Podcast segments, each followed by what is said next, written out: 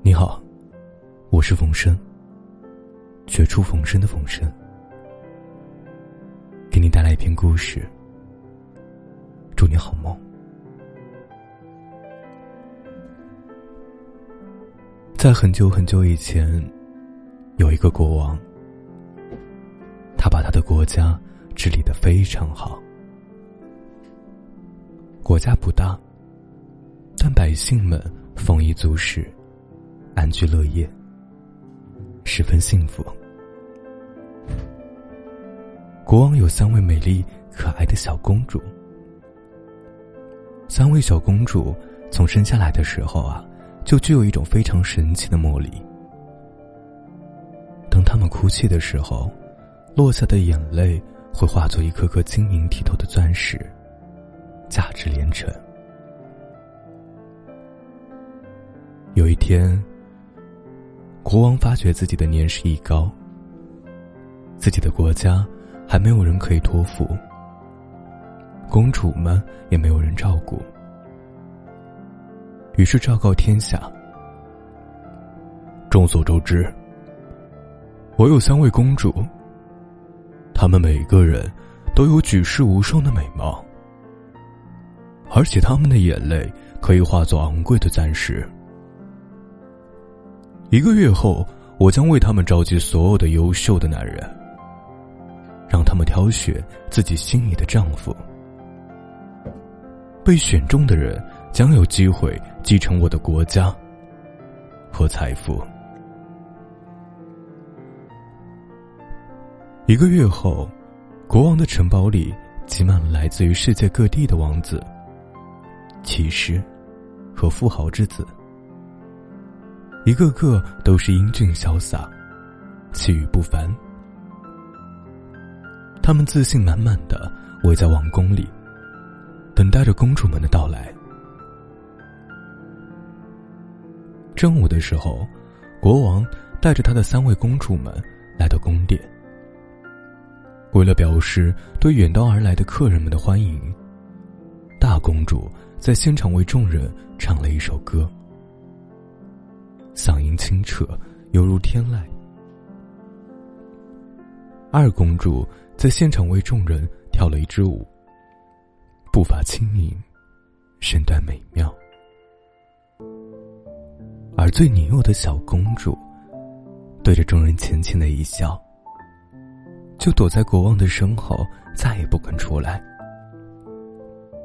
国王尴尬的解释道：“请大家不要介意。”小公主自从生下来后就没有说过话，而且很怕生人。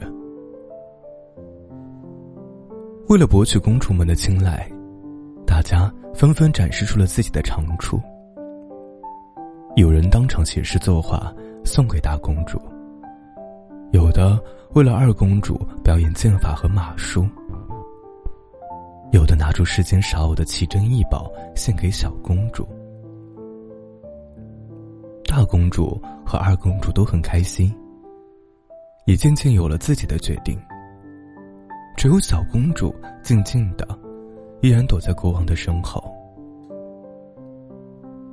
大公主最后选择了一名王子，那个英俊的王子对她许诺，会为她征服全世界，在每座城堡上刻下她的名字。二公主。最后选择了富豪之子。那个聪明的男孩对他保证说：“他会赚很多钱，为他建立一座世界上最华丽的宫殿，里面摆满美丽的奇珍异宝。”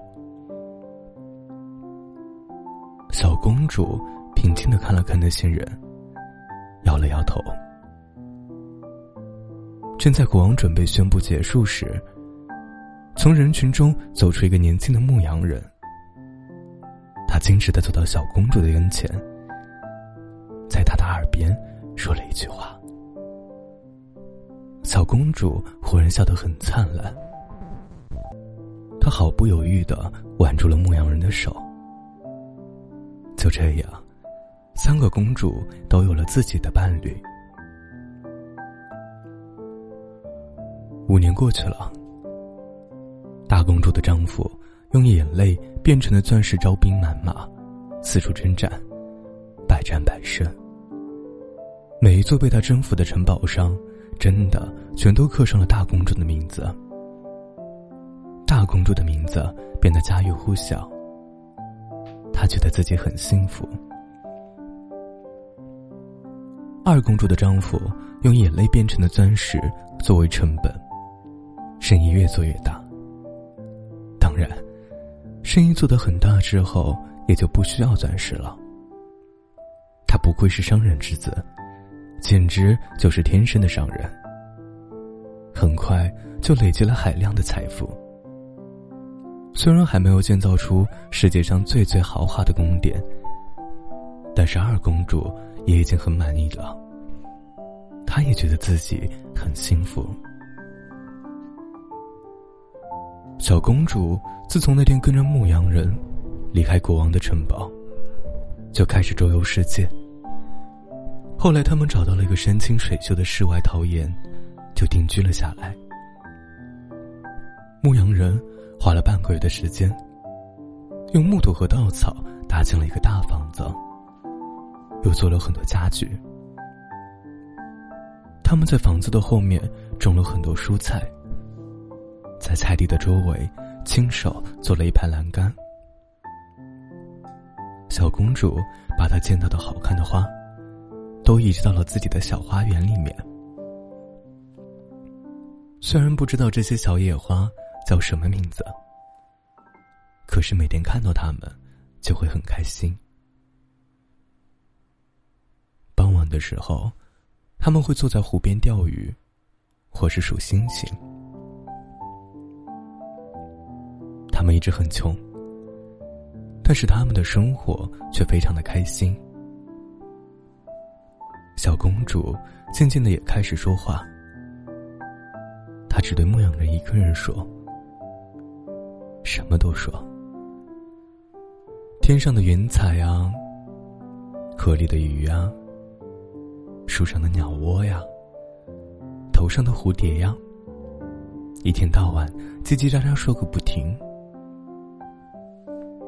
牧羊人常常坐在湖边，安静的听他讲故事，一直到小公主讲着讲着，累得睡着了，把她抱回房间。